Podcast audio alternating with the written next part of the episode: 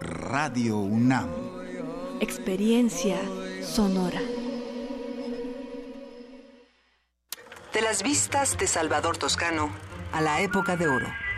Del celular a la era digital. Filmoteca UNAM. Sala de exposiciones, acervo y restauración, cine en línea, talleres, hemeroteca. Circuito Mario de la Cueva, frente a la Facultad de Ciencias Políticas y Sociales. Entra a www.filmoteca.unam.mx. En Facebook y Twitter para ti. Filmoteca UNAM. Ingredientes para hacer la pócima de la diversión. Ancas de rana intrépida. Ratones de laboratorio. Plumas de pollo creativo. Mm, medio litro de carcajadas. Y listo. Revolvemos todo y decimos... Hocus Pocus, la revista de los peques y no tan peques. Todos los sábados de las 10 a las 11 de la mañana por el 96.1 de FM. Diviértete aquí en Radio UNAM. Radio UNAM es un medio que promueve el diálogo, la diversidad y la libertad de expresión en un marco crítico y respetuoso. Los comentarios expresados a lo largo de su programación reflejan la opinión de quien los emite, mas no de la radiodifusora. Por siglos nos hemos hecho escuchar. Nacimos como parte de esa inmensa mayoría. Hablar, Escuchar. debatir, proponer, cuestionar. Está en nuestra naturaleza. instrumentos de conciencia de nuestro pueblo. Usamos el sonido porque atraviesa obstáculos. Muros, fronteras. Otros son. La resistencia.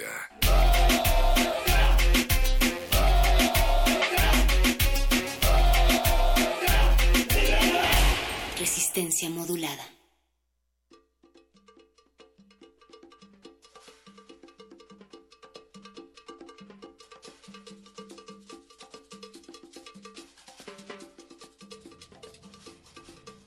Es así como da inicio una emisión más de esta resistencia modulada, en esta ocasión desde un punto lejano, distante a Adolfo Prieto 133, donde tradicionalmente se encuentra nuestra casa Radio UNAM.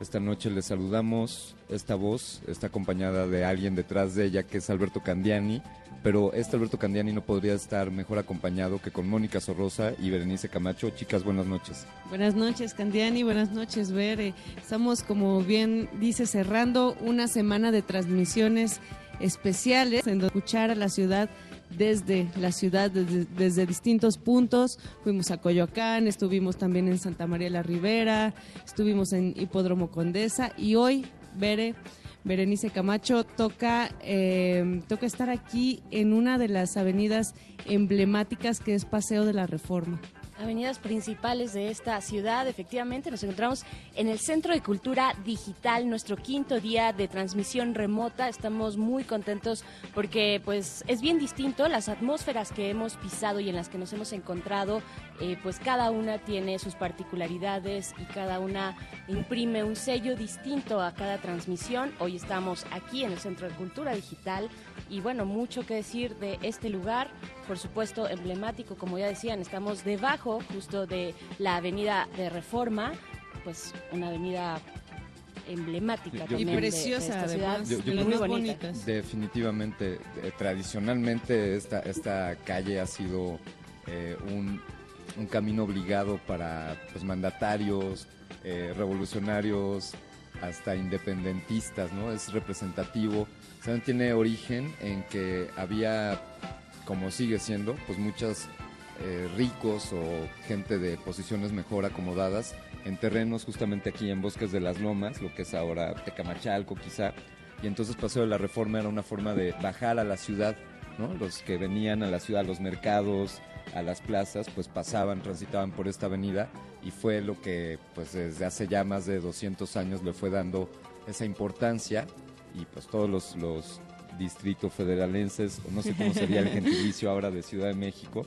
Bueno, es, es toda una discusión. Exactamente. Que es la Villa Cinqueseños. Esta, esta avenida tiene monumentos históricos trascendentales, desde Sí, luego. el glorietas, ¿no? Las glorietas que, como bien dice Scandiani, esta eh, Avenida Reforma llega al centro de la ciudad, pero conforme vas transcurriendo el, el pasar de, de esta avenida, vas pasando por varias glorietas, está la glorieta de Colón, está la Diana también. La Palma. eh, La Palma. La Palma, Y por supuesto el Ángel luego, de la Independencia, la desde luego. columna de la independencia, que es monumento que conmemora el, el 100 aniversario de la independencia.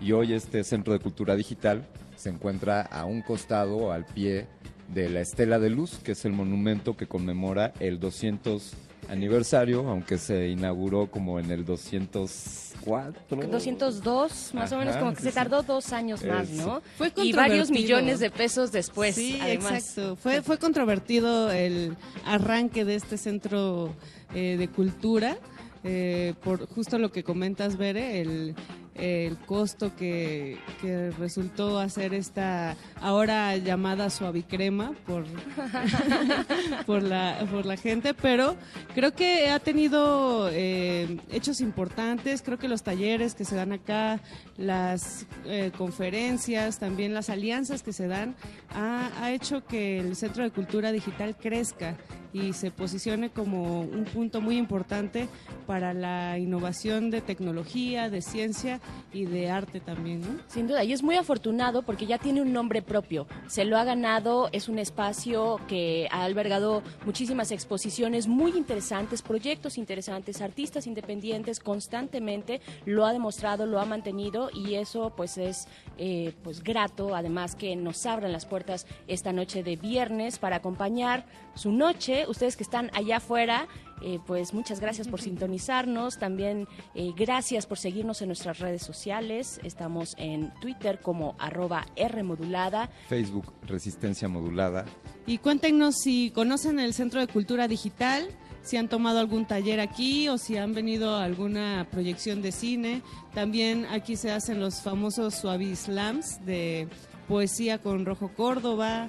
Eh, ha habido exposiciones importantes. Hackatones, por ejemplo, Sí, encuentros claro. de, de geeks y tecnólogos, ha habido carreras de drones, exposiciones de drones, eh, sucedió también aquí el Arduino Day en algún momento, Cierto. eh, impresoras 3D, circuitos, Arduinos, definitivamente un, un epicentro de la cultura contemporánea y vanguardista, tecnológica que está embargando a esta gloriosa CDMX. O sea, estás en tu elemento Sí, natural, aquí, Larga vida al Le CCD, vibra el ojito Centro así. de Cultura Digital, que tenga tanta vida como, como la Suavicrema Estela de Luz o como la Columna de la Independencia y el Ángel. Híjole, a mí, a mí sí me gusta decirle Estela de Luz porque a este lugar, al Centro de Cultura Digital, sí le tengo un aprecio, como otras lo tenemos, eh, por todo lo que ya hemos dicho, y entonces como que ya, o sea, ya, eh, ya, como que ya, ya perdoné, ya perdoné esa, esa etapa porque... Ya olvidé, como dice No, no José he olvidado, José. no, no, no se olvida, pero, pero se puede perdonar. Ahora que está tan de moda hablar de la amnistía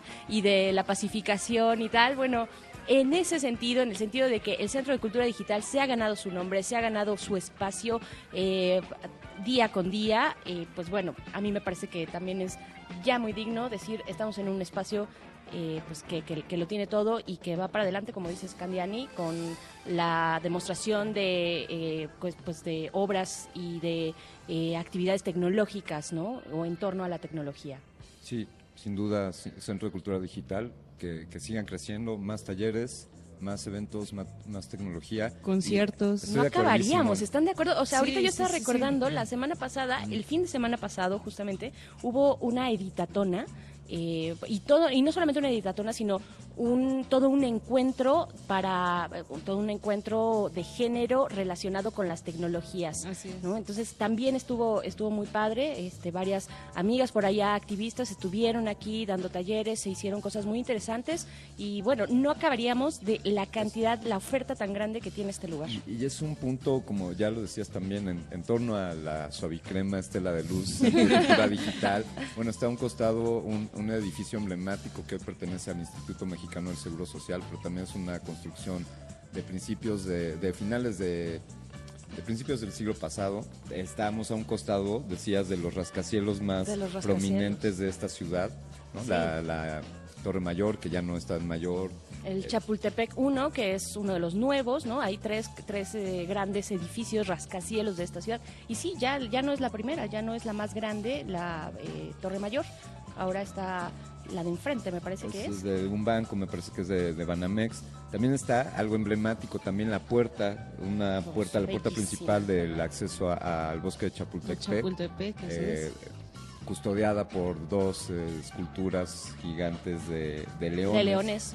Eh, pues sin duda un, un, lugar que vale la pena, no sé, un accidente, hace el año pasado hubo un accidente muy feo que sucedió aquí a un costadito ah, de este auto que venía bajando a altísima velocidad y se en fin. Todo tipo de historias, buenas, malas, tristes, felices. Eh, también podemos hablar de las, de las concentraciones sociales que se han dado aquí en la explanada de arriba, ¿no? Eh, concentraciones muy recientes, 132, bueno, ha sido un punto clave para que el 132 venga, se, con, que se congregue acá arriba en esta explanada y salga hacia camino de la, eh, toda la reforma, hacia el Ángel de la Independencia o el Monumento a la Revolución. Vaya, es un enclave muy, muy importante en muchos sentidos no solamente el tecnológico y el cultural, sino socialmente es muy importante este lugar. Así es. A mí, a mí lo que me gusta también de aquí del CCD es esta parte de la experimentación, ¿no? No le temen a, romper paradigmas, a hacer vanguardia. Eh, me acuerdo mucho de la estación de radio que hay aquí, que en algún tiempo eh, apostaron por eh, transmitir mucha arte sonoro, eh, radioarte, poesía experimental, así es, es decir, eh, sin temor a, lo que a lo mejor eh, otras radiodifusoras eh, no transmiten, aquí es un punto importante para, para esos contenidos que creo que deben de, deben de escucharlos porque te enamoras. Definitivamente escuchar poesía sonora en un día muy ajetreado creo que es Oye, Moni, Berenjena, yo, yo les propondría que, que, planeemos la noche y que veamos lo que, lo que está por venir. Esta noche de viernes de resistencia modulada, pues se presta para buscapiés, desde luego, ¿no? En, la, última hora de la resistencia. Hay fiesta en toda la ciudad. Tendremos también ahí, mandaremos eh, dentro de algunos, varios minutos eh, los micrófonos de regreso a Radio UNAM para eh, intersecciones, pero aquí, aquí tenemos preparado para ustedes una una producción para ir abriendo, abriendo boca en esta noche de viernes aquí en Resistencia Modulada. Si eso ya está listo para correr. Pero antes, pero antes, como es que nosotros nos emocionamos mucho hablar de, al hablar de este lugar pero queremos presentar antes al equipo de producción que nos acompaña. Está, por supuesto, Arturo González en la cabina, está desde allá en Adolfo Prieto 133. debe estar también Alba Martínez en la continuidad. Y acá nos acompaña Andrés Ramírez en la producción, también José Gutiérrez. Están a nuestro lado, aquí a nuestra izquierda, Mauricio Orduña y también Eduardo Luis. directo desde Caracas, Venezuela, como subtítulo. Oscar Sánchez también está por allá en, Radio UNAM, el Voice. sí, el Voice, uf, el Voice. Y Diego, que también, todo este equipo que se ha estado rifando en, en, el recorrido que hemos hecho por la Ciudad de México. ¿Cuál Diego? ¿Quién es Diego? Diego, la mente orejosa de esta resistencia. Ah, claro, ese es, el, ese es el humo que se ve en las tinieblas y que toma las decisiones y que hace que esta resistencia suceda. Pocas veces agradecido, maestro Diego Ibáñez, gracias por, ser el pilar. Siniestra. Así es. Aunque se chive un agradecimiento. Pues así, ¿y ahora? Y ahora yo quiero que nos cuenten, sí, sí, uff, te vamos a dejar y te vamos a dejar este... Déjame platicarles. Sí, por favor, cuéntanos, porque estuviste en el quinto eh, Seminario Latinoamericano de Periodismo de Ciencia, Tecnología e Innovación, su quinta edición en la, eh, pues en la ciudad de Puebla, en la Universidad Benemérita Autónoma de Puebla pues cuéntanos, ¿qué pasó allá, querido Candiani? ¿Estuviste esta semana? Fue esta Eh, semana, comenzó ¿verdad? El, el- nos fuimos desde el lunes y dio inicio el martes y concluyó eh, oficialmente ayer por la tarde y extraoficialmente concluyó en la madrugada de hoy. Y- Tú estuviste y en esa-. Sí, sí, estuvimos en, ambas, en ambas clausuras. Los pues, periodistas en- científicos se divierten. Era muy interesante, yo les bromeaba de, a ver, ¿no? Que estaban criticando tanto que el reggaetón y que ahí los veías en la pachanga, el futuro del periodismo de ciencia. Bailando re- Sí, no los sí, balcones pones- en pones radio reggaetón pública. y pones un- unos whiskies y vámonos, los pierdes. Pero bueno, fueron jornadas muy merecido, interesantes, bien sí, merecido, desde ajá. luego. Fíjate que el, el CONACIT, el Consejo Nacional de Ciencia y Tecnología, como una de sus labores, está el de la difusión, el de la divulgación de la ciencia, no solo eh, producir el conocimiento, no solo tener a los investigadores, tienen eh, más de 2.000 miembros del Sistema Nacional de Investigadores, están dentro de los centros de CONACIT. CONACIT tiene 25 centros de investigación en distintas áreas, en distintos puntos del país, y ellos han, han notado la importancia de atraer a los periodistas, a los comunicadores hacia la ciencia, y creo que esa fue la raíz que dio pie a que surgiera este seminario, ahora por su quinta edición, parece que se está consolidando y fueron una serie de conferencias con, con periodistas pues de, altos niveles de medios eh, pues importantes aquí en México, eh, periódicos como El Economista, revistas como National Geographic, eh, CNN, eh, también había eh, muchos periodistas independientes, freelance, eso me llamó mucho mi atención porque pues también desde plataformas independientes se pueden hacer investigaciones serias de periodismo y también dentro de este evento sucede la premiación de, bueno, se da el Premio Nacional de Periodismo de Ciencia por parte del CONACIT y este se da en tres categorías, en radio, en televisión y en medios impresos.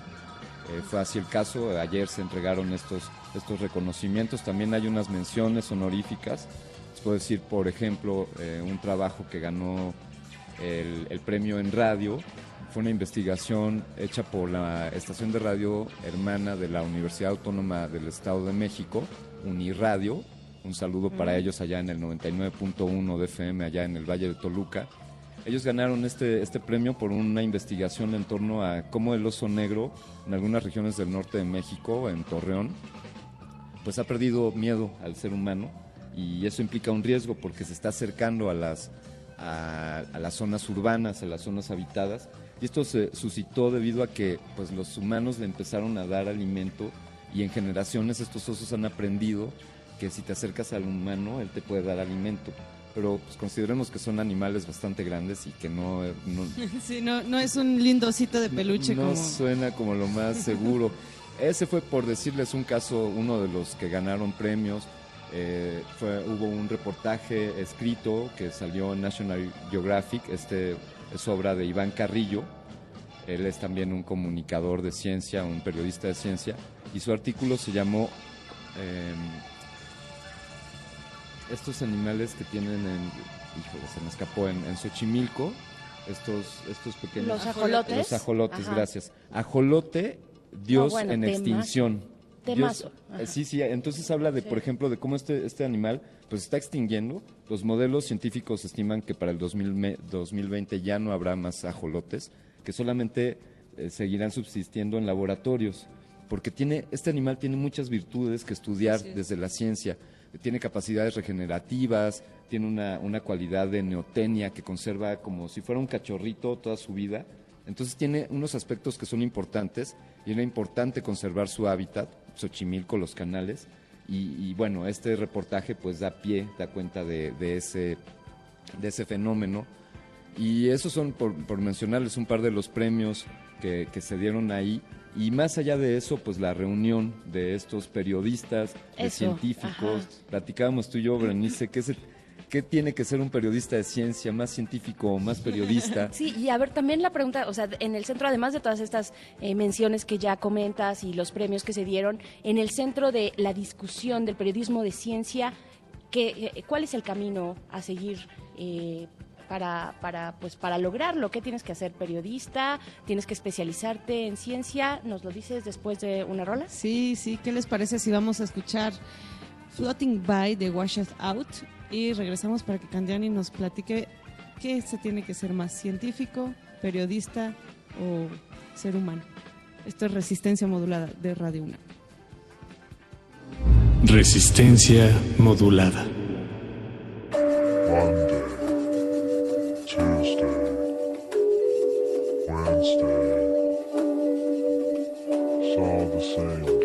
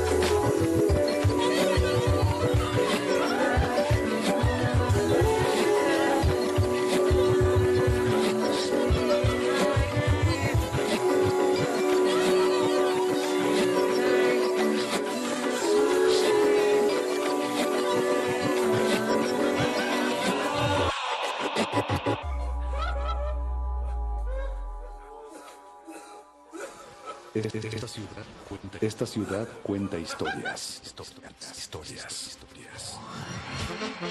Y, y- y mi abuelo que vivía con nosotros, le decíamos, abuelito, te doy tu lechita. No, hija, sácame un rato al sol, tengo frío. Por ahí dice, decía Monsiváis, que para conocer un poco de la cultura mexicana, eh, habría que empezar a conocer el albur. Gente que no conoce el barrio, eh, conoce el Zócalo, conoce el centro, se pueden poner en Pino Suárez viendo para Catedral. Que no se volteen porque abren patasqueña, sino que ahí se vengan, derechito, y aquí Tepito los acoge con los brazos abiertos. Sor Juana Inés de la Cruz decía, no te des a las congojas por más mal que vayan las cosas, no aflojes el tamal aunque te jalen las hojas. Esta, esta- esta- esta ciudad resiste. Resistencia modulada.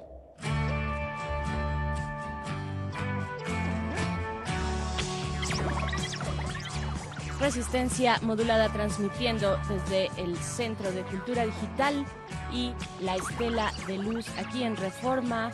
Pues seguimos con nuestra conversación, estamos hablando aquí eh, el maestro Candiani, te voy a decir el maestro Candiani, Maestro. hoy vienes con tu sombrero de maestro Candiani. de obra. Moni Rosa también está acá.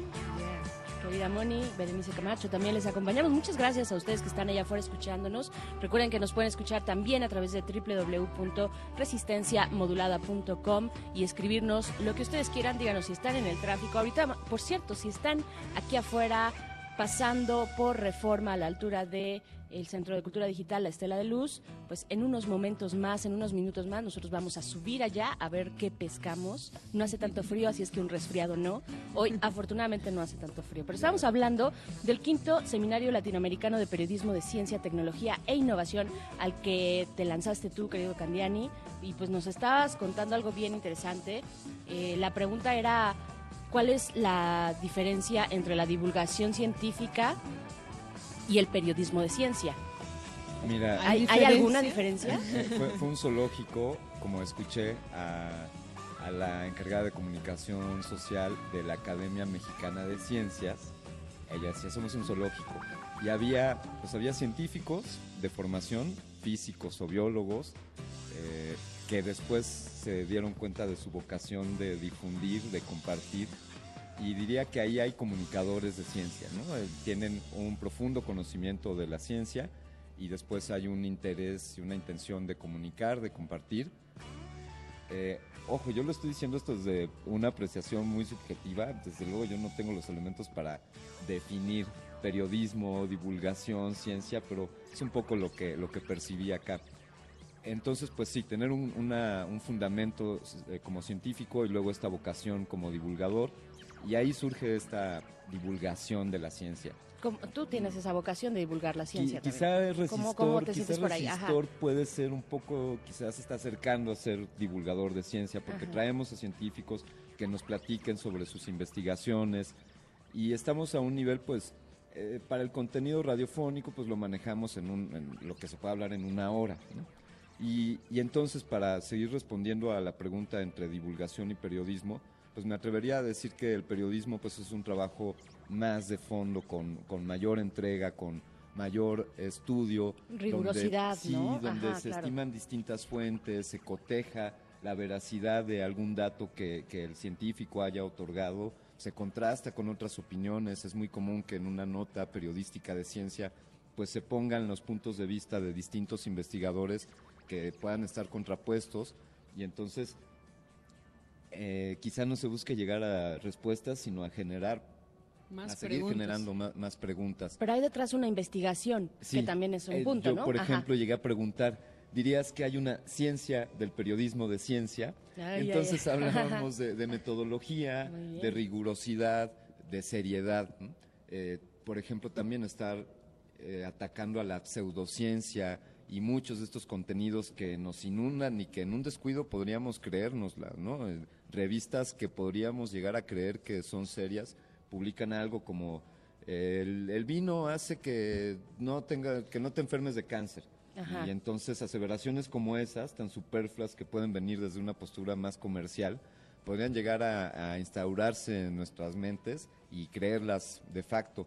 Y entonces el periodismo de, de ciencia pues tiene la obligación y la responsabilidad de, de ir más allá y de desmitificar y acabar con esos cánones o, o dogmas que nos establezcan por, por un comentario o un rumor.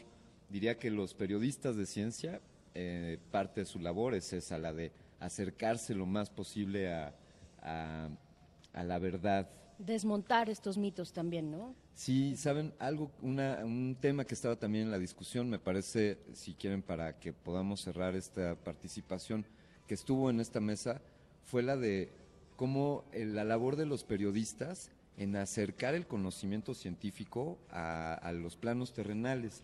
Digamos que los científicos están en busca de la verdad.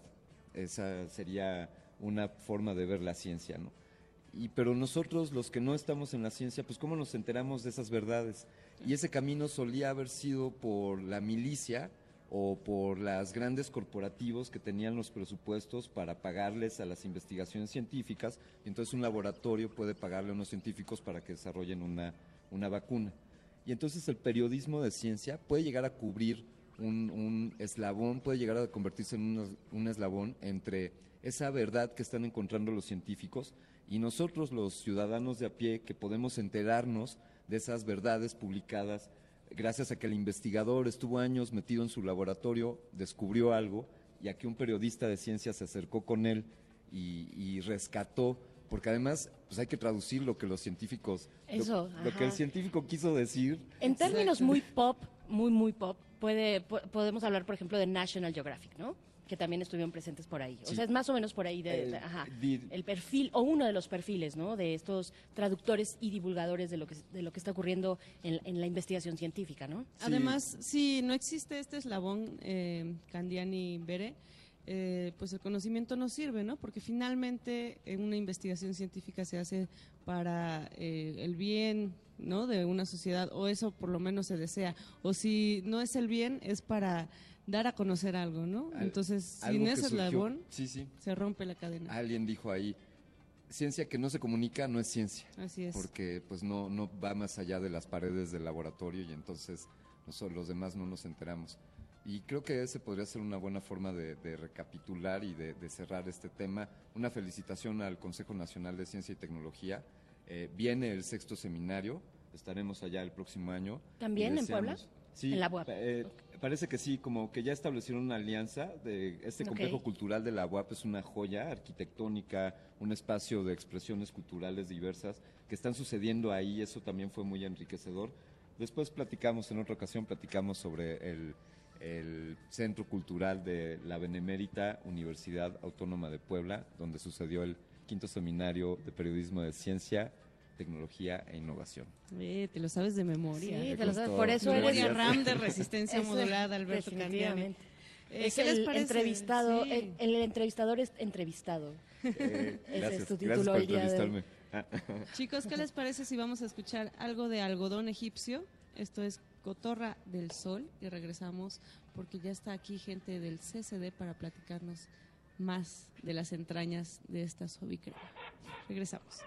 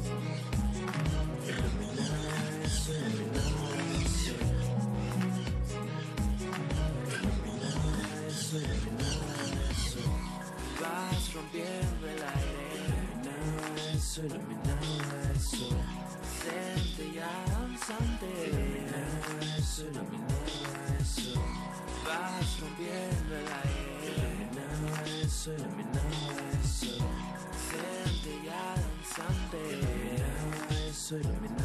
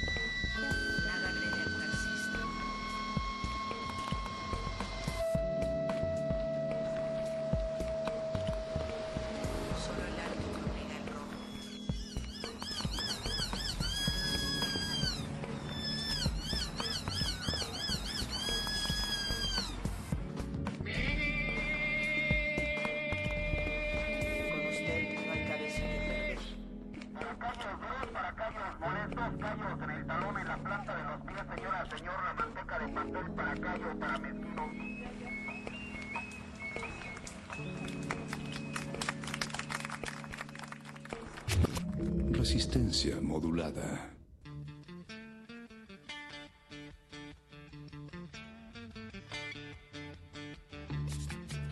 Resistencia modulada al son de que estamos escuchando, queridos amigos. Estamos escuchando algodón, algodón egipcio con cotorra del sol. Así es, se me, se me antojó por ahí uno de esos algodones que hacen aquí en Chapultepec y que, Sa- ¿sabes qué tal? y que ¿Sabes? son concurridos en estas, en estas eh, coordenadas de la Ciudad de México. Ha- Hablando de esas coordenadas y hablando de lo que estamos escuchando, eso que estamos escuchando de fondo también es, es la ciudad que está sucediendo a nuestro alrededor, por sobre nosotros, autobuses y vehículos que pasan, ambulancias y claxons en este epicentro cultural digital de la Ciudad de México, aquí en Reforma, junto a un costado de la Estela de Luz.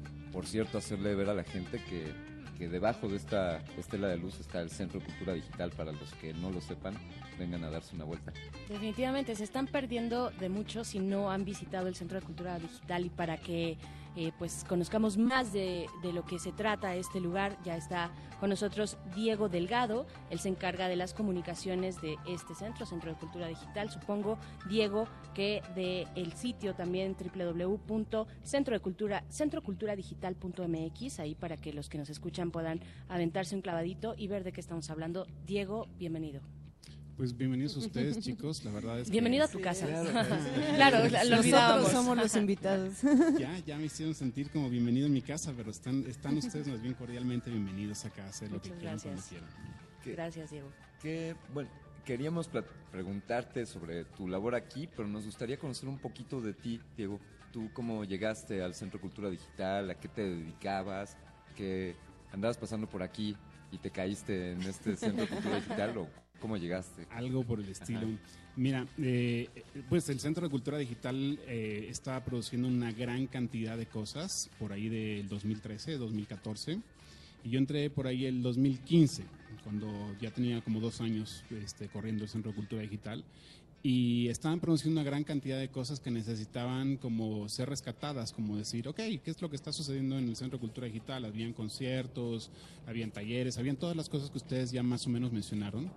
Y entonces, pues, este, pues, aquí estaba yo, que soy un- una persona que se dedica a hacer documentales. Entonces, eso es lo que, eso es lo que tradicionalmente soy. Soy un eh, graduado de la, de la UAM Xochimilco y eh, me dedico a hacer documentales de corte social. Y bueno, pero, o sea, eso es algo de lo que hago y entre otras cosas que hago, pues he trabajado en muchas cosas, ¿no? En la producción de comerciales, en la producción de series de televisión, en muchas cosas que creo que ayudan a rescatar lo que se hace en el Centro de Cultura Digital, porque se requieren, es tan interdisciplinario este lugar que nos, se requiere complementar con muchas cosas. Ahora, eh, Diego, parece un poco obvio preguntar, eh, pero el Centro de Cultura Digital eh, justo abarca esta parte de nuevos medios, de digitalidad. Hablábamos hace un momento de lo de Arduino, pero ¿por qué poner el dedo sobre la llaga en el tema de lo digital? Ok, Primero que nada, en México no había un solo lugar que se dedicara a la reflexión de lo que está ocurriendo eh, con nuestra cultura. O sea, llevamos bien metidos 10 años en una era digital, pero no necesariamente eso implicaba que estábamos teniendo conciencia de, lo- de cómo esta cultura digital nos está transformando. O sea, desde el momento en que nacemos y ya este, podemos sacar nuestro certificado de nacimiento en línea, hasta cómo se va transformando nuestra vida con las redes sociales, cómo se van transformando nuestras relaciones con las demás personas y, dónde guardamos los contenidos de nuestra vida. Entonces, desde cómo vamos a cómo, consumimos los, productos culturales hasta cómo aprendemos la, educación contemporánea, todo se ha transformado en los últimos 10 años. Entonces, que no haya un lugar que reflexione sobre todas estas cuestiones era como un poquito, digamos que era un punto flojo y este es el lugar que fue llenar el, Centro Cultura Digital.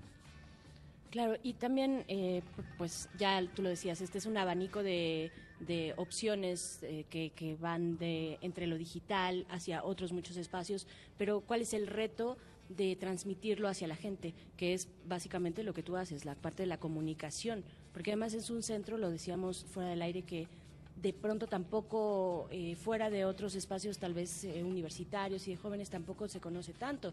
Y por ejemplo y mañana ustedes tienen un evento en, la- en el que pueden venir eh, adultos mayores a tomar un taller de herramientas digitales no o sea hay una amplia opción pero cómo llegan a la gente Pues es una ardua labor, porque como tú lo dices, o sea, esto es un, es un centro de cultura, no es un museo. Entonces, a pesar de que tenemos muchas exposiciones que, digamos, que apuntalan un poquito lo que hacemos en el resto del programa, no es como que tú puedes llegar a cualquier hora y vas a encontrar algo, ¿no? O sea, la gran parte de los festivales de documentales, digamos, en, esta ciudad, eh, tienen proyecciones gratuitas aquí. Eh, hay una gran cantidad de talleres que abarcan, eh, como, tú, como tú lo mencionabas, desde Arduinos hasta wearables, hasta GIFs y muchas cuestiones que están impactando a jóvenes que van desde los 20 hasta los 40 años, 50 años. Pero, pero es, una, es una labor que, que no cesa, digamos que aquí, aquí este, múltiples disciplinas y muchas personas, desde juegueros hasta editores de literatura, eh, están todo el tiempo confabulando cómo podemos llegar más a las personas. ¿no? Y la idea es sí tener como una especie de legado que sea replicable, un modelo de estudio y de tomar conciencia de cómo afectan las, estas tecnologías a nuestro desarrollo eh, que, que pueda ser replicable y que pueda ser reproducible en otros espacios. ok qué interesante esto Diego, esta pregunta a lo mejor te, a lo mejor te meto en aprietos, no es la intención. Eh, después de estos eh, ya cerca de tres años de tu experiencia aquí en el Centro de Cultura Digital y de haber visto tanta esta diversidad de disciplinas en distintos ámbitos, ya mencionamos algunos, eh, alguno que te haya marcado, alguno que nos quieras compartir, que te haya llamado particularmente la, atención, una exposición, algún artista o alguna pieza que, eh, te haya volado la mente. Pues mira, creo que tenemos como una huella muy grande en, las comunidades. Yo pienso que hay algo que no saben, mientras que en ciertas casas de estudio, como mencionaban, eh, no saben exactamente qué hace el Centro de Cultura Digital, pero tenemos una huella fuertísima en muchísimas comunidades. O sea, eh, y estoy hablando de desde chicos que programan hasta personas que se visten de otakus japoneses, ¿no? Entonces, creo que tenemos un departamento de juegueros que es excepcional en la congregación de diversas comunidades en, en el Distrito Federal y de repente se levantan cosas, este, juegos que, se hacen en hackatones o game jams que tienen 48 horas y la verdad es que venirse a un, a una- a un, este, a un game jam es, es, es un maratón épico eh, y, lo que se hace ahí es francamente transformador, te enseña mucho, te enseña mucho de quién es el colega que tienes al lado y los talentos que hay. O sea, pienso que toda la gente que está aquí eh, se complementa de una gran manera y aunque yo les pueda venir a hablar de lo que hace el Centro de Cultura Digital, la verdad es que para comprenderlo a profundidad te tendrías que meter en la cabeza de cada uno y eso es lo que hace que, hace que sea hermoso, que, que tengas un ambiente de trabajo en donde sabes que cada conversación te puede romper el coco, ¿no? Y, ajá. ¿Y cu- cuáles son, para darnos un poquito una idea, cuáles son los perfiles que confluyen aquí del equipo de trabajo, en, eh, cómo está armado?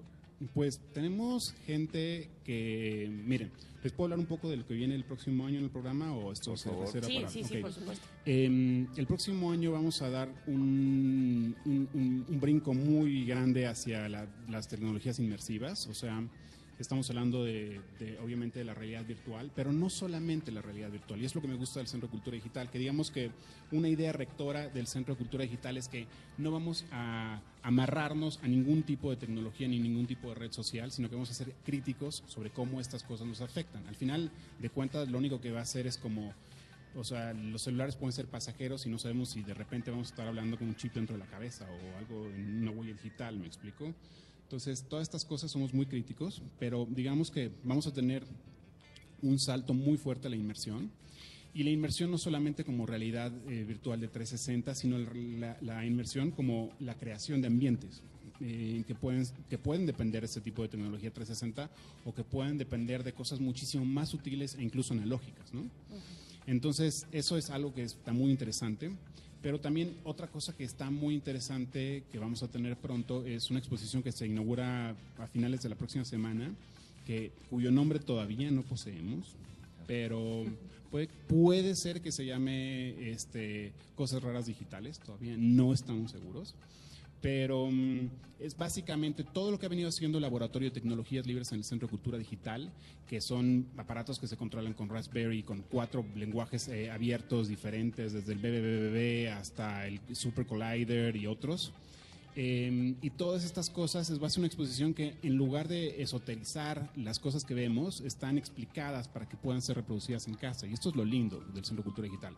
Todo lo que hacemos es open source, todo lo que hacemos es abierto y todo lo que hacemos que nos rodea está hecho con tecnología domótica que han desarrollado aquí mismo eh, la gente de tecnologías libres del Centro Cultura Digital. Entonces digamos que sí practicamos lo que lo que pre- este, predicamos. Cumplen lo que profesan. Ahora, eh, hablamos de wearables, de Arduino, este, de realidad eh, aumentada, pero son palabras que no, o sea, todavía existe este tema de la brecha digital, ¿no? Todavía eh, hay un, un grueso de la población que está muy desconectada, por decirlo de, de alguna manera, de estos eh, de estas palabras, de este lenguaje y de la cultura digital, ¿no? Y creo que ese es el reto también para espacios como el Centro de Cultura Digital y muchos otros que tienen interés. Eh, ¿cómo, ¿Cómo hacen este match entre la cuestión social, que a ti te interesa tanto, y, y la cultura digital? Pues mira, este creo que tenemos muchas muchas cosas, muchos talleres que hace el Centro de Cultura Digital, entre los que se desarrollan las cosas que tú de- de- dijiste, Eh, y, muchos son extramuros. Hay talleres que damos en centros de reinserción social y a, minoría, grupos minoritarios. Vamos hasta hacer un Wikipedia en, maya en Yucatán, eh, hasta meternos con chicas que están en problemas, que han sido expulsadas de sus casas.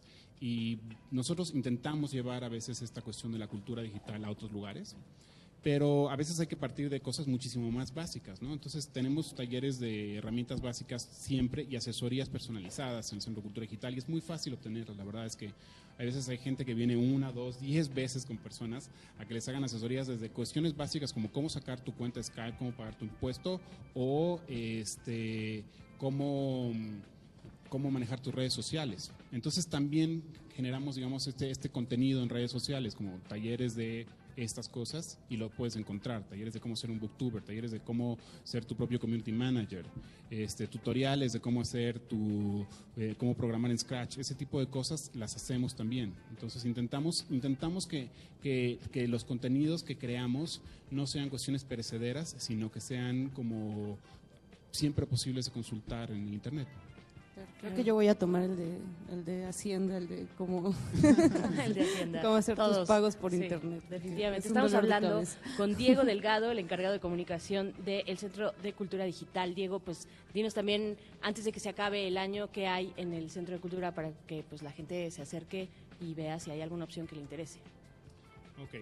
Tenemos en este momento eh, Arts Futura, que está sucediendo en una proyección ahora y viene desde el día de ayer. y tenemos la próxima semana esta exposición cuyo nombre todavía no podemos este, decir certeramente, pero va a ser una exposición muy interesante porque se van a ver como unas cinco o seis piezas y todas estas piezas eh, tienen todas esas tecnologías que se desarrollan acá. Pero lo interesante de esta exposición es que a partir del 15 de febrero del próximo año, cada una de estas piezas va a tener un taller que la soporte. Entonces, tú quieres crear esto, puedes venir a un taller, te puedes inscribir, es totalmente gratis y puedes aprender desde cómo hacer, cómo hacer código y programación hasta cómo imprimir cosas en 3D y armar algo, ¿no? Eh, y, es un taller que tiene como una larga duración. Entonces, de este tipo de cosas vamos a tener muchos talleres. Eh, ¿Y qué más? Pues eso empieza ya, o sea, empieza, empieza Sí, en una semana y sigue hasta el 15 viene, de febrero y así, ¿no? Entonces, pues ese es el tipo de cosas que tenemos que, que están como en puerta. Yo por ahí vi este tallercito, eh, que igual es algo tal vez un poco más modesto, no es un Ars Futura, pero este taller de herramientas digitales para adultos mayores me parece que estaba eh, para el día de mañana, o me equivoco, o no estás tú con enterado de esa agenda. Sí, siempre tenemos herramientas digitales todos los sábados. O sea que todos los sábados alguien puede llegar. Y tenemos algo mucho más bonito mañana precisamente, que es Textere. Textere es eh, una, serie de, una serie de personas muy lindas dando talleres de tejido. Y van a tener una proyección de un documental que se llama Yarn, de unas chicas de Islandia cuyo nombre no puedo pronunciar. Pero mm, es esta cuestión de cómo nos está afectando la pérdida de las abejas, cómo nos está afectando la sociedad y todo eso manifestado a través de una serie de hexágonos que se, que se tejen a manera de colmena y que van a estar en esta explanada y se ve fantástico. Lleguen a nuestra página de internet y vean porque ya hay un video colado ahí y la verdad es que es como algo totalmente analógico, me explicó, algo que no necesariamente estás esperando en un centro de cultura digital y sin embargo te abre la puerta a decir, "Ah, ok, ¿qué sucede acá? Por supuesto. Mañana a buenísimo. partir de qué hora pueden venir a Textere. 11 de la mañana a 5 de la tarde, con todo y una mesa redonda para debatir cuestiones sociales y ambientales. Diego, pues muchísimas gracias, gracias, bien, eh, pues gracias por darnos esta entrevista, pero también por abrirnos las puertas a Resistencia Modulada y a Radio UNAM. Ha estado buenísimo saber de todo lo que está ocurriendo acá, un poquito de lo que está ocurriendo acá, es fantástico. Me, me gusta mucho el hecho de que tengan esta parte crítica sobre todos estos contenidos y estas relaciones a partir de la tecnología que se están generando. Eh, muchísimas gracias por, por- por estar acá y por invitarnos. Más bien al contrario, un placer y un privilegio tenerlos y cuando quieran, esta es su casa. Pues ahí gracias. está, Aquí muchas estaremos. gracias. Recuerden que pueden saber más del Centro de Cultura Digital en su página eh, www.centroculturadigital.mx y por el momento nos vamos a ir con algo de música. Vamos a poner algo de Neon Indian. Esto se llama Annie. Estás escuchando Resistencia Modulada en vivo desde el Centro de Cultura Digital en la Ciudad de México.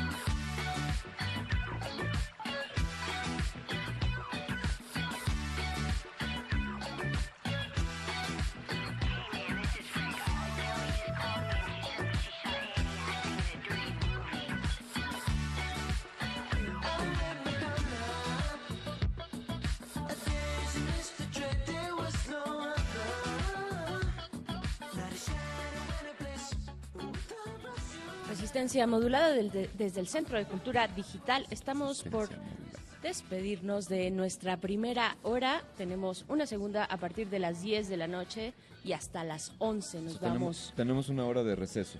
Tenemos una hora de, receso nosotros, pero nuestros radioescuchas no, porque los vamos a dejar con intersecciones. Nos vamos a regresar allá a la cabina de Radio UNAM, Adolfo Prieto 133 en la Colonia del Valle, para que pueda suceder intersecciones como cada viernes. Así es, y si andan por aquí cerca, pues cáiganle porque comenzamos a las 10 con el Buscapiés. Entonces va a haber fiesta, música, baile, danza y digitalidad. Dicen que va a haber unas playeras, así que También acérquense playeras. aquí al Centro de Cultura Digital, a un costado de la Estela de Luz, resistencia modulada, y ahora pues vayámonos, mandemos a nuestros radioescuchas, teletransportémoslos a Adolfo Prieto allá en Redundam. Pero antes les agradezco mucho, Moni Sorrosa, por esta primera hora. Alberto Candiani también, muchas gracias. Camacho, Camacho. Gracias, gracias por conducir esto y por llevarnos a buen, a buen puerto. Se quedan en intersecciones.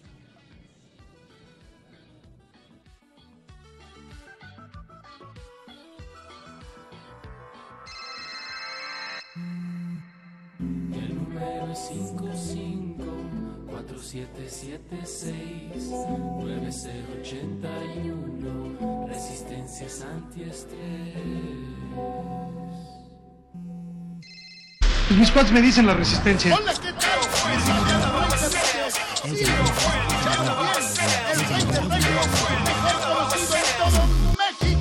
A ver qué día me callo está ahí por el taller para hacer el equipo los apodos. Yo.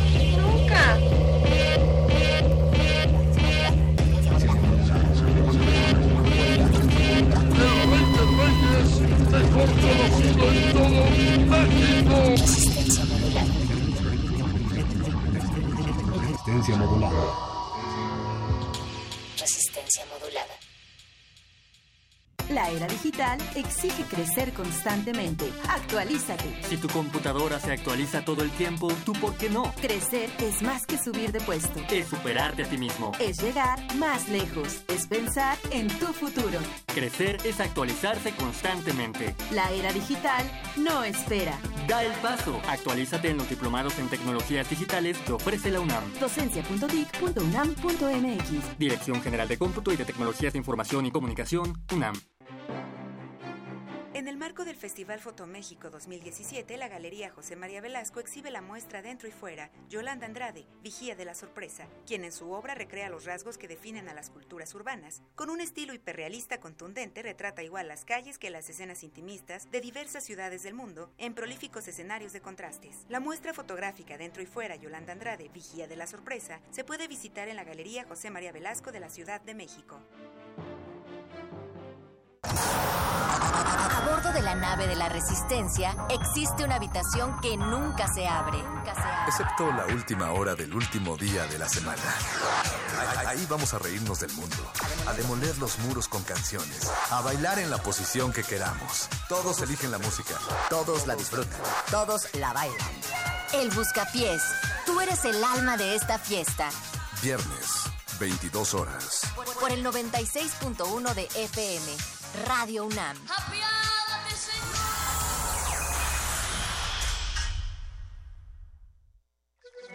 80, 80.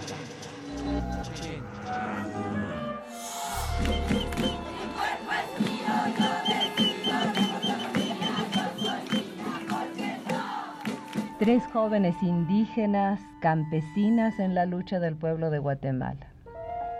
Acaban de llegar a México en un breve viaje en busca de solidaridad.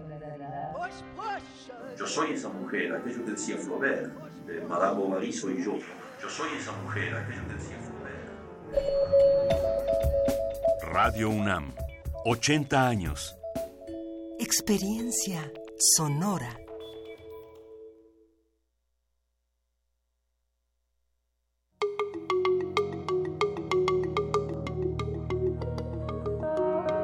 Los sonidos se mezclan, coinciden, engendran música para la vida.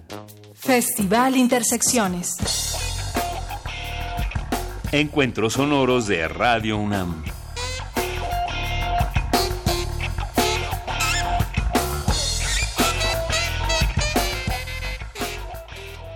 ¿Qué tal? Buenas noches. Bienvenidos a Radio UNAM. Bienvenidos a la sala Julián Carrillo. Hoy es viernes de Intersecciones. Bueno, este será el último concierto en vivo del año y para cerrar con broche de oro queremos presentarles a estos tres mosqueteros presentes. Muy curioso, ¿pueden presentarse en este momento muchachos? Eh, yo soy Faustino Correa y soy el baterista. Yo soy Manuel Torres y soy el pianista. Josué Pulido, guitarra de Chaco Project. Exactamente. El nombre, si bien entendimos, es un poco una anécdota que va más o menos así. Alguien le apellidan Chamín y otro alguien se apellida Correa. Entonces juntos son Chamín Correa. Y en este juego de palabras nace Chaco Project. ¿Cuántas horas viaja? Dentro del Festival Internacional de Fotografía Fotoméxico 2017, el Museo Nacional de Arte invita a la muestra Alfred Briquet 1833-1926, que explora los vínculos entre la primera generación de la fotografía en México y la Escuela de Barbizon en Francia. El trabajo de Briquet dialoga con el de los fotógrafos franceses, que tuvieron un papel central en el nacimiento y desarrollo de la fotografía en México. La exposición Alfred Briquet 1833-1926 se puede visitar en el Museo Nacional de Arte.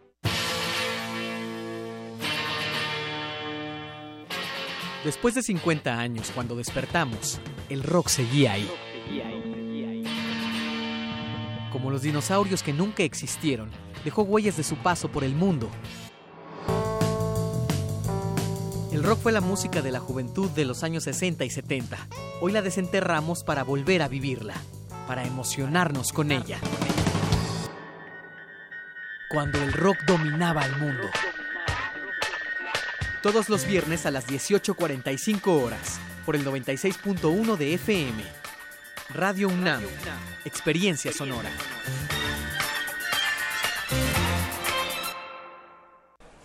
La semana está por terminar y la Resistencia prepara la fiesta más exclusiva del cuadrante.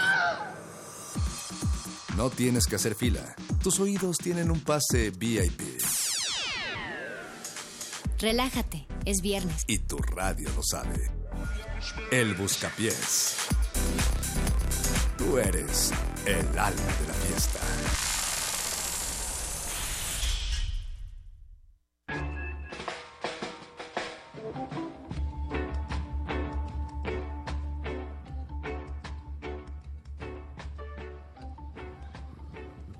Esto es el Buscapiés. Por primera vez salimos a las calles de la Ciudad de México. Esta semana comenzamos en Santa María la Ribera y cerramos en la Estela de Luz. Rafa Paz está conmigo en estos micrófonos. Lo que, es que tenemos enfrente un camión de una despedida de solteras.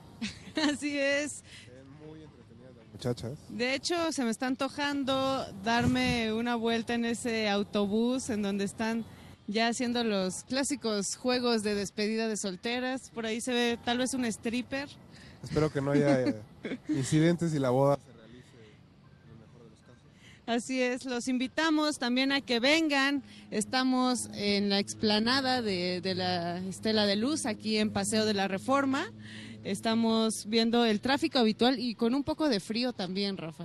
Sí, pero la verdad es que creo que el frío fue el que espantó a la gente. Se ve muy vacío. Nada más hay coches. Pero de ahí en fuera, la verdad es que hay muy, muy pocas personas.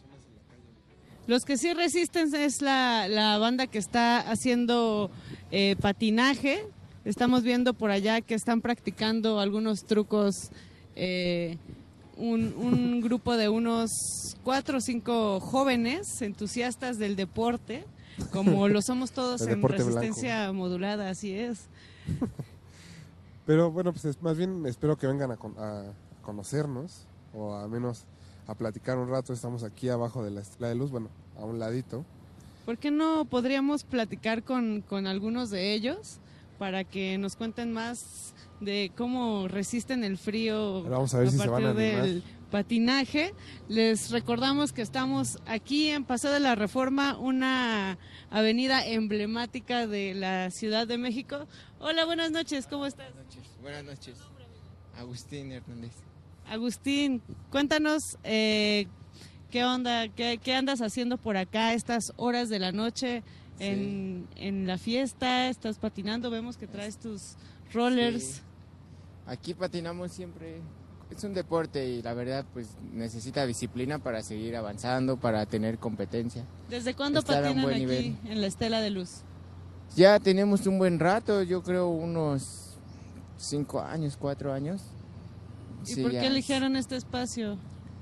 Por más que nada la delegación nos ha apoyado un poco, entonces igual nos mandaron para acá. Antes estábamos en, en Los Arcos allá en el centro, luego nos fuimos a Bellas Artes y pues aquí también nos han prestado, no nos han dicho nada, entonces es un espacio que ganamos un poco. Ah, y cuéntanos sobre qué, qué condiciones tenemos aquí en la Estela de Luz para todos los que nos están escuchando en resistencia modulada, que quieran también eh, lanzarse a patinar. ¿Cómo, ¿Cómo lo pueden hacer si son amantes de este deporte sobre ruedas?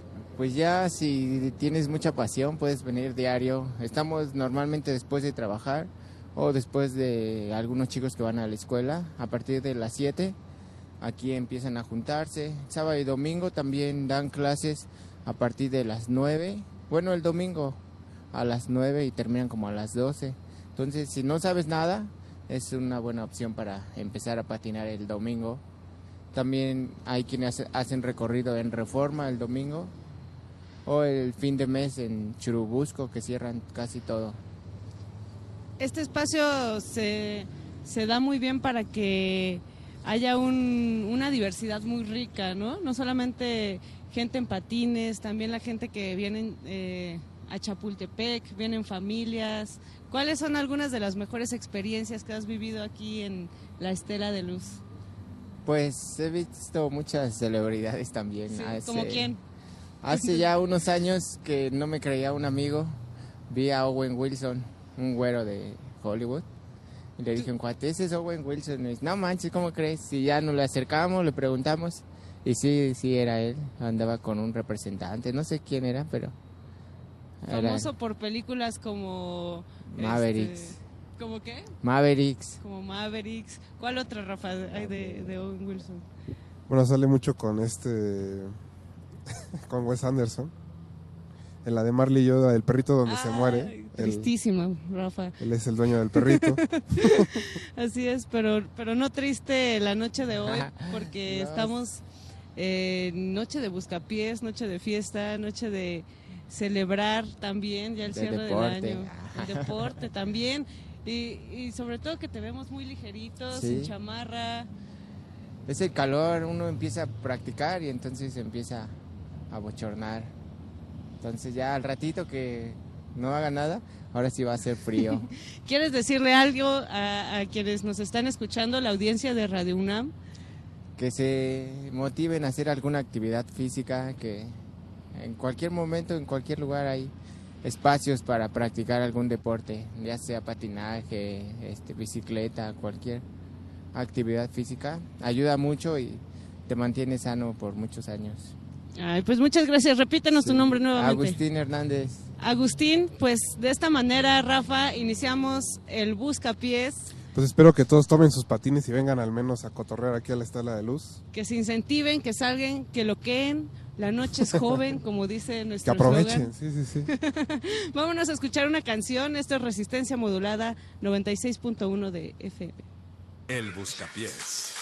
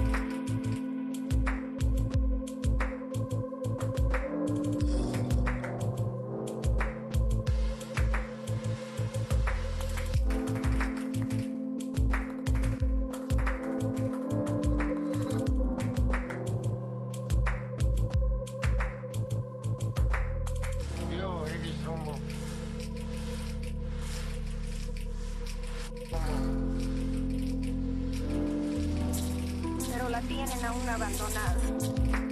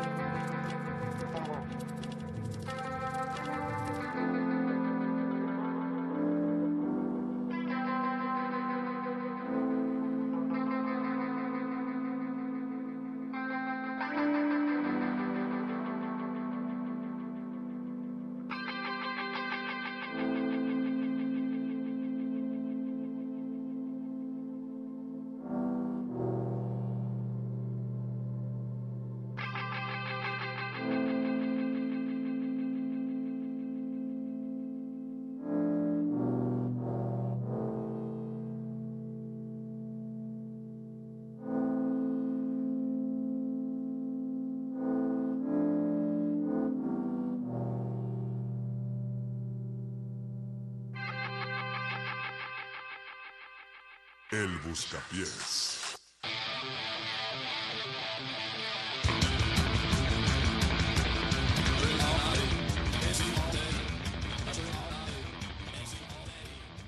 Esto es el buscapiés de resistencia modulada, la fiesta, el baile, el dancing, el zapateado y todo lo demás. Rafa todo lo Paz. que quepa en viernes. y, pues esperemos que ya estén rumbo a la fiesta o al concierto o a donde sea que vayan. Le mandamos un saludo a nuestro amigo Hugo Mistli que va en el tráfico. Precisamente un concierto de trap y nos está escuchando. Así es. Eh, saludos a Hugo y pues esperemos que le, le vaya muy bien en ese, en ese concierto. Nosotros los queremos invitar al, al evento Home Age de Cepro Music, en donde se estarán presentando obras de Nur Slim, entre otros artistas. Esto es el día de mañana, sábado 9 a las 5 de la tarde. Tenemos dos pases dobles y los estaremos regalando a través de nuestras redes sociales. Entonces, métanse al Facebook de Resistencia Modulada, eh, que estamos justamente así. Facebook Resistencia Modulada y en Twitter como arroba R Modulada para llevarse estos dos pases dobles y comenzar la agenda de fin de semana, Rafa Paz. Pues que empiece con el pie derecho, ¿no? Con cortesías. Así es, que se vea que aquí nos gusta regalar y escuchar música también. y escuchar música, como dices. Y pues tenemos aquí, no en cabina, porque no estamos en la cabina, estamos en la estela de luz, pero tenemos aquí a Isaac Soto, a Jorge Boff y a Raúl Villamil, que nos vienen a presentar el proyecto Tecno para Dos, del que escuchamos una canción antes de entrar que se llama Evanista. ¿Cómo están, chicos? Hola, hola, bien, gracias. Hey. Gracias por la invitación. No, a ustedes gracias por acompañarnos en esta gira de resistencia modulada. En esta ocasión estamos en el Centro de Cultura Digital, alias La Suavicrema. Cuéntenos del proyecto, cómo se conocieron, eran amigos desde siempre. Pues más se bien no- conocieron no en el kinder. A, a presentar el proyecto como tal, sino más bien todo esto es una disquera que se llama Varios Artistas. Así es. Eh, y más bien venimos a hablar más de eso, ¿no? Un poquito más. Entonces, Isaac acaba de tocar en Mutec.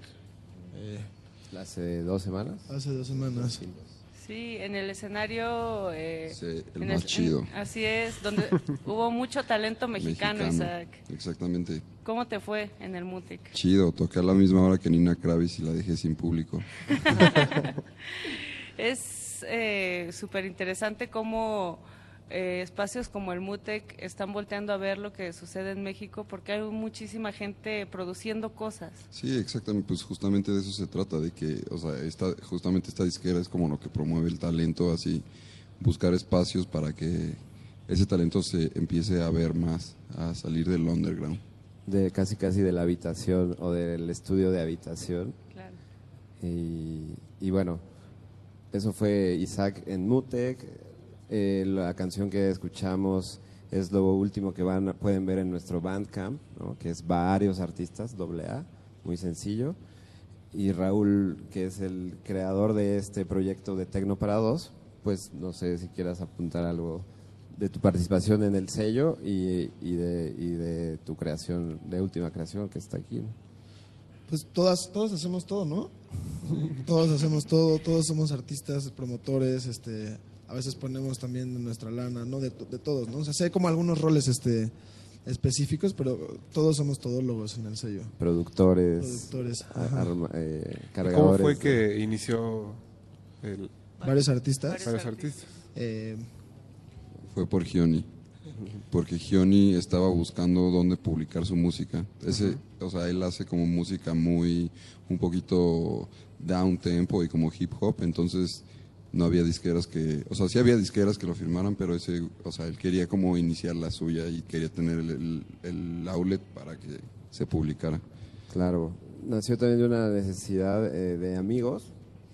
Han ido mu- mutando y cambiado los personajes, pero de, realmente de amigos que nos juntamos en un depa en Escandón a crear, o sea, rentamos entre varios el depa, una diseñadora, Gioni ocupó un espacio chiquito eh, con el estudio, yo estaba ahí también como en un, un tema creativo de marketing y tal, y así fue como en, en ese depa se empezó esta colaboración entre amigos y, y hacer música, a intercambiar ideas. Y de ahí surgieron muchos de los proyectos que hasta ahora siguen con nosotros, ¿no? Sí, exactamente. O sea, el proyecto es multidisciplinario, porque también tenemos como una imagen, este, bueno, una estética como establecida para, para el sello. También trabajamos de otras formas, como con eh, artistas plásticos, o sea, diseñadores y como escultores, ilustradores, arquitectos, de hecho. sí, no es tan multidisciplinario, también nos falta como este tema tal vez literario, este, de teatro, ¿no? No, no, no, no todas De las cine. disciplinas, ¿no? Pero sí hay, sí hay varias, justo.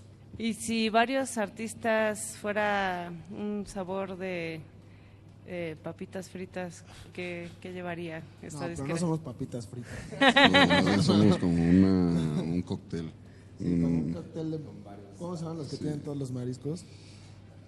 El impuesto. Vuelve a la ¿Un vuelve a la vida? Una limonchela. No, no, como una margarita. Me gusta también el nombre de ese cóctel, Vuelve a la vida, como resucitar, resurgir, Rafa. A veces, a veces lo necesitamos para el fin de semana, Moni. Vamos a escuchar algo de música eh, de este sello Varios Artistas, este Resistencia Modulada. Estamos en el Buscapiés. Esta rola es de, es de un, de un EP que va a salir pronto, se llama Párvulos el que lo hace y es este bastante experimental pero muy muy chido, ojalá les guste. Va a salir el EP en este en este ajá, en esta semana o en la siguiente semana. En esta semana, ok. Pues atentos al Bandcamp, lo volveremos a decir en unos momentos. Vamos a escuchar y regresamos. Resistencia modulada. El Buscapiés.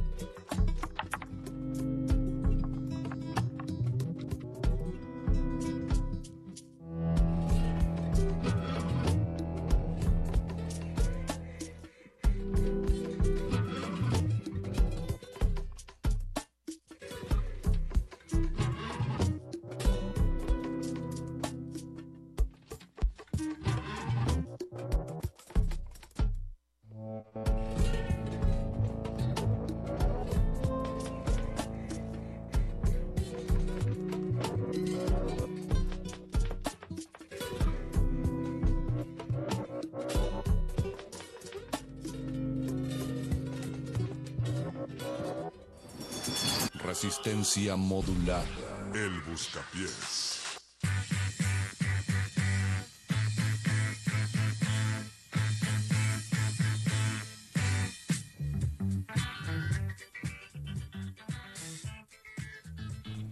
Ya estamos de vuelta en Resistencia Modulada, estamos transmitiendo desde la Estela de Luz. Y Moni, pues, ¿cómo sigues? Bien, aquí un poco de frío, pero se me quita con eh, la presencia de nuestros amigos de varios artistas, sello independiente que apoya al talento también independiente. Estábamos platicando acerca de si hay alguna línea eh, que siga eh, varios artistas. Pues no sé, la curaduría la lleva, digo, todos opinamos, pero el filtro final es Gioni que no vino porque algo tenía que hacer, ¿no? Eh, pero pues sí, es lo que a Gioni le parece objetiva, es objetivamente bueno, ¿no? Y sí estamos abiertos a casi todos los géneros, ¿no? Tenemos, también tenemos un grupo que está en formato banda, ¿no? Que trajimos la otra vez de Querétaro. Claro, esta banda de Querétaro, Sonido Hormiga, saludos si nos escuchan. Sí. Que en realidad es eso, eh, una mezcla de rock, instrumental, experimental, progresivo. Entonces ese- hicimos un evento en el Imperial, que es un foro también presta- que se presta a este tipo de presentaciones. Eh, y el hilo conductor sería la experimentación sonora y visual. Claro. Que en los eventos también Sí, imagen, imagen y sonido, ¿no? El sonido, eh, digo, al final termina siendo una imagen, entonces todo termina conectándose. Lo intentamos hacer de una manera muy coherente. Yo, yo, yo digo que no nos sale así, todavía no lo hemos logrado, pero es un muy buen intento de, de encajar ahí. De bien. sinestesia. Pues sí, sí. Y al final es experimentación. Claro. Y en, ah, bueno, ahorita, Rafa, estamos muy cómodos aquí en una mesita, en la estela de luz, y vemos que ya los chicos traen algunos fierros para tocar. Eh, Se están Isaac, preparando. Así es. ¿Qué tenemos en esta mesa para que los que nos escuchan se puedan imaginar? Tenemos... ¿A qué vas a ver lo que, lo que nos tienes Bueno, preparado? en realidad es un set muy pequeño. Es nada más como para que sea como 10 minutos, un poquito aparte de lo que se presentó en Mutec. Es nada más una computadora corriendo Ableton Live y un controlador MIDI USB. ¿Y vamos a escuchar improvisación de Isaac Soto o tiene algún nombre la, la pieza que No, vamos a escuchar? es improvisación. Eh, voy a ir como creando capas para llegar a un punto de que sea una rola que ya esté como... A ver qué, qué pasa, nos sale. Hay que dejarlo fluir. Sí, déjalo fluir, hermano. Es Pues- viernes por la noche. Así es, es viernes por la noche, estamos en la estela de luz, estamos fluyendo. Pues chicos, también cuéntenos a futuro qué, qué nos tiene preparado varios artistas. Bueno, Mm. en, Eh, cuanto a, en cuanto a publicaciones, Sí. vamos a cerrar el año con un EP que incluye la última rola que escuchamos de este chico Párvulos, que además es artista visual y hace visuales para otro proyecto de unos buenos amigos que se llama Aminal Print, también les mandamos saludos. Mm, calurosos saludos. Eh, viene esa publicación, viene un compilado. Nos- el sello nació justo publicando compilaciones de rolas de amigos. Entonces viene un compilado, no sabemos si regalo de año nuevo o va a empezar el año, ¿no? Regalo de Reyes puede ser. Pero la torta bajo el brazo ahí vendrá a finales de, de este 2017. Exactamente. Isaac, dejamos en tus manos eh, esta, esta cabina itinerante de resistencia modulada para que nos muestre eso que varios artistas hacen y hacen muy bien. ¿Les parece? Pues va, va, va. Va, va, va. A bailar. Con doble. Esto es resistencia modulada. Vamos a escuchar a Isaac Soto de varios artistas. Regresamos. Resistencia modulada.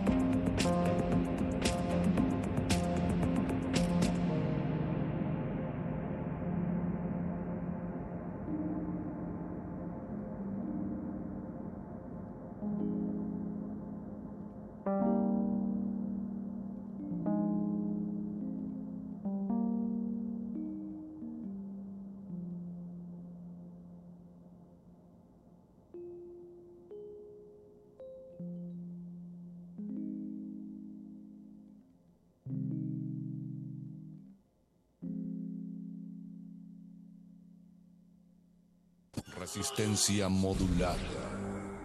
El buscapiés. Aplausos a Isaac Soto del sello Varios Artistas. Siempre se agradece la música en vivo, Rafa. Sí, creo que es el, como una de las partes más interesantes saber cómo lo hacen. ¿no? Aparte yo agradezco mucho poder eh, apreciar la forma de producción de Isaac, estar ahí atrás de, de Chismosa y ver cómo va creando todas estas texturas y, y cómo la música va saliendo. Eh, Isaac, ¿cómo, ¿tú cómo, cuál es tu forma de producir? ¿Haces eh, grabaciones de campo o más sonidos sintetizados? ¿Cómo ordenas tu, tu sesión? Eh, sí, grabo, grabo muchísimo. De hecho, casi todo es con micrófonos. Casi, antes usaba muchos sintetizadores, pero ahorita ya no tanto. Y básicamente, pues es nada más todo con la computadora. Pues increíble lo que Salir a cazar sonidos. Sí. Salir a cazar, exactamente. Sí, con todo, con el celular, con lo que sea.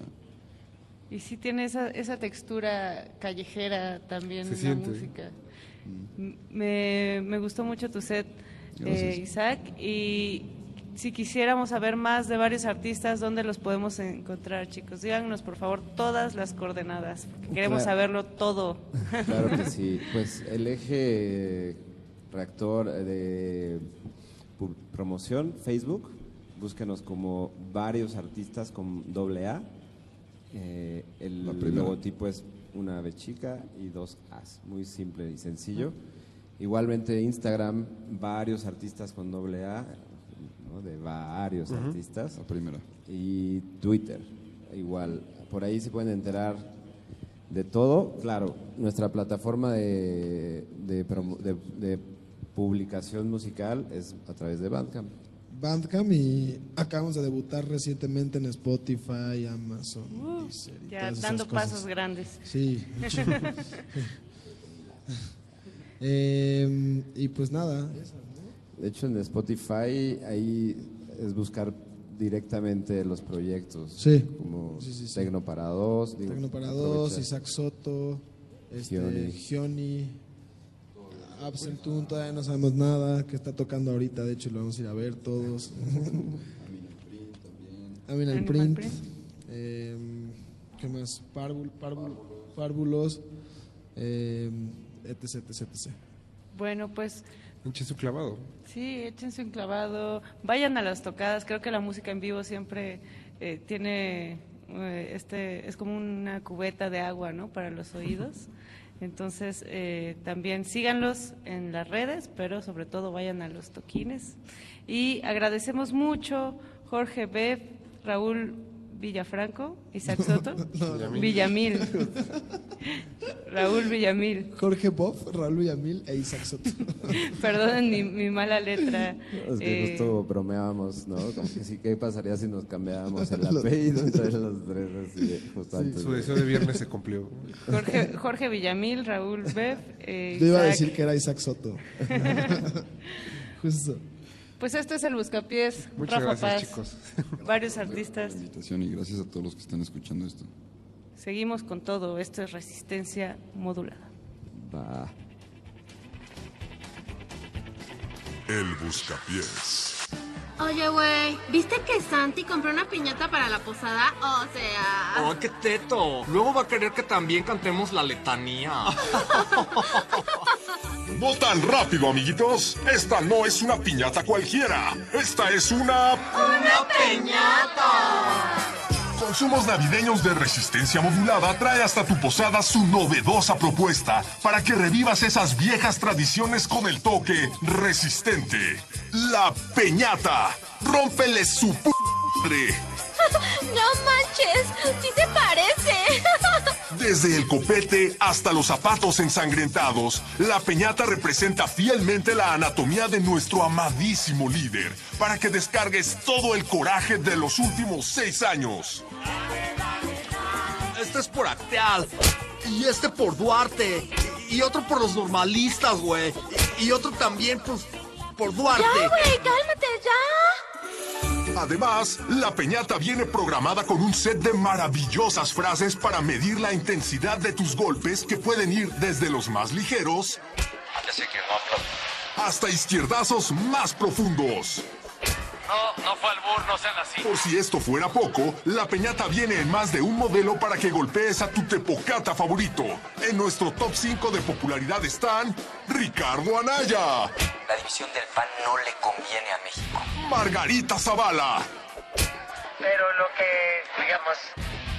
Miguel Ángel Mancera, Me siento responsable, no me siento un político. el inigualable Javier Duarte Aunque me hagan memes. y Felipe Calderón. No, ni merga. La nueva Peñata. Rómpele su p. Otro producto exclusivo de consumos navideños de resistencia modulada. El Buscapiés. Mami, no te pongas celosa.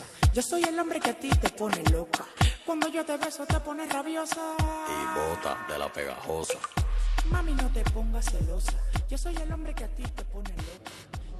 Ya estamos en el buscapiés de resistencia modulada y se nos acaba la semana, Moni. Adiós chicos, nos estamos despidiendo de varios artistas en estos momentos. Se acaba la semana poco a poco, a cuentagotas, Rafa. Pero eso solo significa que falta menos para que el lunes empiece otra vez resistencia modulada. Eso solo significa que falta menos para la fiesta Ah, que también. estamos armando aquí. Y para eso trajimos que- un poco de sabor latino. Así es, un poco de rumba. Hola, ¿cómo están? Se prendió esta vaina. Eh, No. Muy contento esta semana, en verdad fue un- un- una semana productiva. Muchos retos de producción, de locución, un gran esfuerzo, pero pero creo que bien chido también. Creo Yo me la pasé muy bien. Sí. ¿Cuál fue tu momento favorito, Eduardo Luis? El momento en el que se estaban comiendo pizzas en mí estuvo bien divertido porque yo estaba haciendo guardia en Radio UNAM. Eh, pero en general estuvo chévere. Estuvimos, eh, a ver, en Santa María de la Ribera, estuvimos en Condesa, estuvimos en Coyoacán. Coyoacán. Ayer estuvimos en la GAM, en la San Miguel Chapultepec. Y hoy estamos acá en Reforma. En la Cuauhtémoc. En la, ¿Esto es la Cuauhtémoc? Todavía, ¿no? Ah, ok, ok, está bien. Está bien. Hay un metro cerca, por cierto. A un lado del metro Chapultepec. Ah, ok, vale, gracias.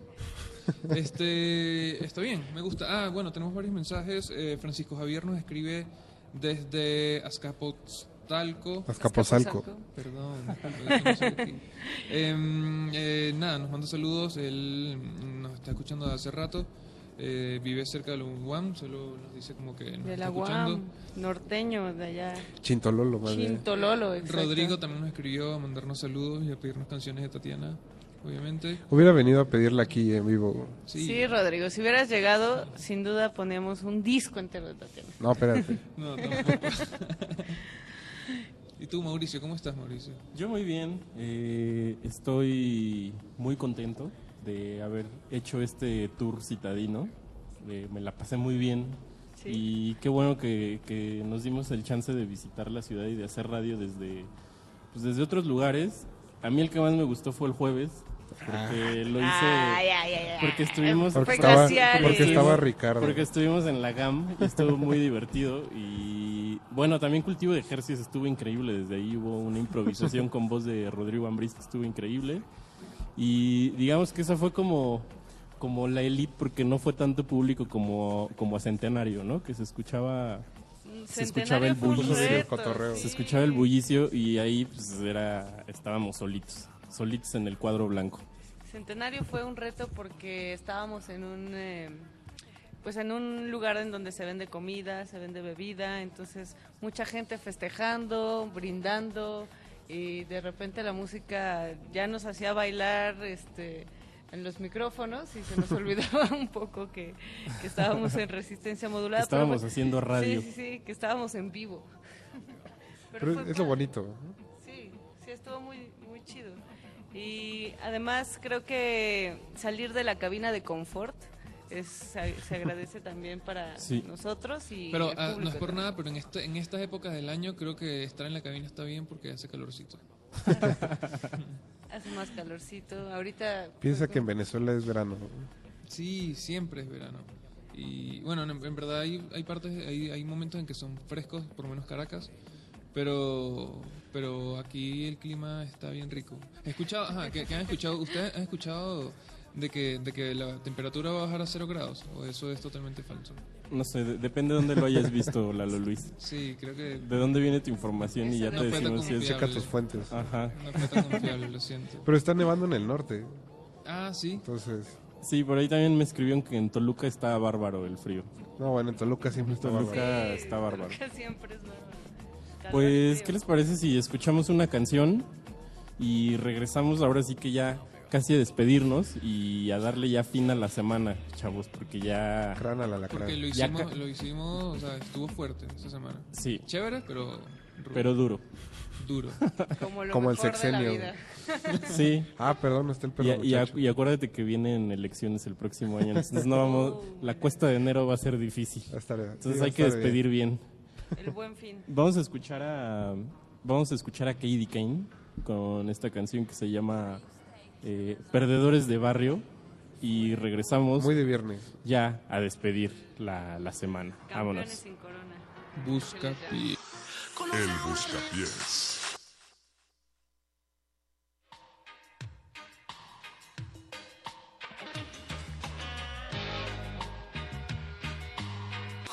Loco, te está quedando loco.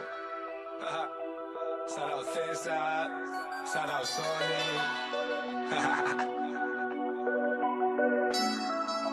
Ídolo de quién, por cuánto y cómo. Ah, loco, te está quedando loco. Yo ya he vivido rápido, ahora lo hago poco a poco. Yo sé que te fijas en cómo cago y cómo como. Te deseo lo mejor, yo no te voy a maldecir. Porque todo lo que haces lo aprendiste de mí. Loco, yo no llegué ahí porque yo lo elegí. Yo estuve antes que tú, yo eso ya lo viví. Yo estaba robando en la calle en la que tú hacías freestyle. Loco, yo estaba en Marruecos y tú venías de Dubai. Por eso yo me conformo con comer y fumar. Déjame darte un consejo, Leo, te va a matar. No era chulo siendo un niño y lo vas a hacer adulto. La vida da muchas vueltas, loco, da mucho susto. Tú llevabas uniforme y yo metido en el punto. Yo solo te voy a dar consejos, yo no te insulto. Y es que en el fondo siento a todos hijos míos. Que te pegado no importa si te cría donde yo me crío. Ah, En la calle se hace frío y cuando muera no te abrigará ese abrigo. Perdóname, estaba confundido. Ahora solo por los míos, a Dios le pido. Yo la mierda me he criado, he crecido, he salido, he sobrevivido. Y ahora vivo bien, fumo y como bien. Y voy en metro porque puedo permitírmelo. A ti te da miedo que te vea la gente y todo eso que tienes a mí pueden conseguírmelo. Mata a uno como tú ya hace unos años y se la daban del más malo del barrio. Loco, ya no mata a nadie, todos mueren por sí solos. Y es que muchos se creen dioses porque han llenado un par de bolos, pero la vida bien cabrona. Por eso me río de ella, la y si fuera una broma. Los filósofos de tu plaza no hacen reggaetón y te pegaste con un tema de la mafia, el amor. Ídolo de quién, por cuánto y cómo. Ah, loco, te está quedando loco. Yo ya he vivido rápido, ahora lo hago poco a poco. Yo sé que te fijas en cómo cago y cómo como. Ídolo de quién, por cuánto y cómo. El Buscapiés.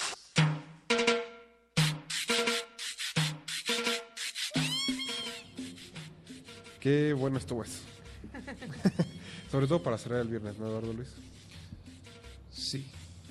Sí, está- ¿Cuánto eh, entusiasmo? Me, me estaban concentrando en, en la cumbia. La cumbia siempre está bien. Siempre está bien. La cumbia. La cumbia, y aparte es una canción de eh, que habla un poco de lo que estuvimos haciendo en la semana, salir, rumbear, este, ritmos urbanos. Disfrutar la ciudad. Disfrutar la Alcanzar ciudad, un nuevo nivel. A veces no salimos de nuestro trabajo a la casa o de la escuela a la casa. Todo el tiempo es transporte público, casa. Y creo que disfrutar la ciudad, sobre todo esta ciudad, vale mucho la pena. Siempre están ocurriendo cosas, siempre hay conciertos, siempre hay Siempre. algo Y que me he dado cuenta ahorita, ahorita que ando en plan turístico, o sea, como conociendo más porque no había tenido como ah, ¿No vienes tiempo. a trabajar a Radio UNAM? No. ¿Vienes de...? No. Ah, eh, de Em, plan turístico, llama. de- Sí, de, de vez en cuando me lanzo mis turisteos, obvio. Porque todavía es que hay demasiadas cosas por, por conocer y, y como que la ciudad es súper grande y una vez que te metes en una rutina es como muy, muy difícil como, como salir a otros lados lejos de tu rutina. Solo voy, a, complicado. so- so- solo voy a tu casa, Rafa. Y eso porque son casi vecinos. Ah, no, no, no es cierto. Somos vecinos de Radio Nam. Sí, Somos vecinos de son corazón. vecinos de corazón, sí. cierto. Tenemos lazos latinoamericanos. Es verdad. Eh, chicos, se acabó esto. No. Y, y, y fue una buena semana y quiero decirles que la semana que entra tienen que escucharnos todos Nuestra los días. última semana en vivo. Porque es nuestra última semana en vivo. Sí, señor. Muy bien. Nos Pues vamos de vacaciones invernales con los glaciares. Con... pues sí, comer ya. y dormir. Comer y dormir. Muy bien. Y conocer, hey, salgan a conocer la ciudad. Hay cosas que seguro ustedes no conocen todavía. Seguro. Oye, Rafa, cuéntanos qué va a haber en el Normandy al ratito. Ah, pues justo nos vamos a despedir con una canción de fuego que va a estar tocando al rato ahí en el centro, casi abajo de la Torre Latino, en el Normandy. Que es un evento de trap, también va a estar Álvaro Díaz, la Hound World Mafia, donde está Alemán y Ándale. todos amiguitos. Y la toda la banda más pesada del, del trap ahorita. Pues todavía llegan y pues para que se animen, Mauricio los va a dejar escuchando a fuego. Fuego. Despídense, amiguitos. Muchas Chao. gracias. Adiós. Hasta luego. Adiós. Gracias por escucharnos. Adiós. Hasta el lunes Adiós. 8 pm. Bye.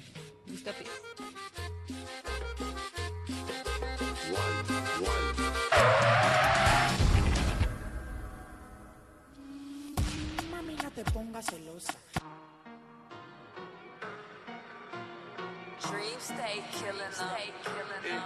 Fuego.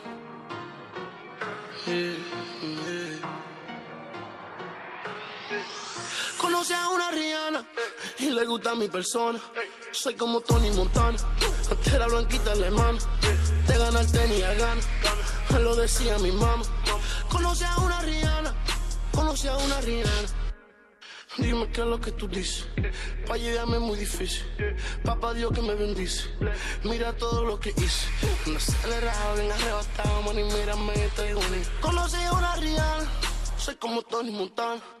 Conocí a una bacana, ella se busca su plata, ella lo prende y lo mata, ella me guarda la paca, mi mamá me lo decía, que lejos yo llegaría, estoy por lo mismo y tú sabes que no tengo mala energía, es que me encanta su actitud, como camina en su Jimmy Choo, si hay problema ella jala, jala, jala, jala, jala el tour, ando con mi mami dando luz, lo tengo rezándole a Jesús, cuando los monos me ven con el oro en el porche me arman un revolú.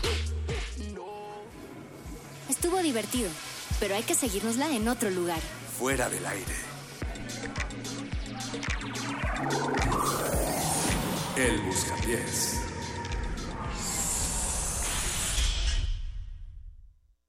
Resistencia modulada. Por siglos nos hemos hecho escuchar.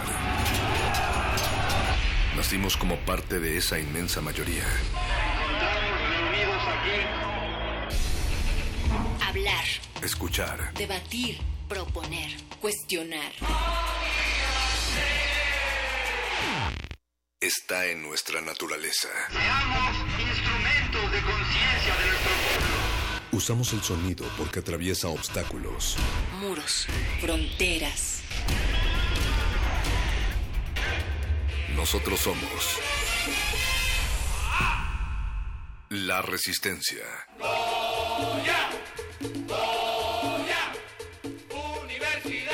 Resistencia modulada. 2017. 100 años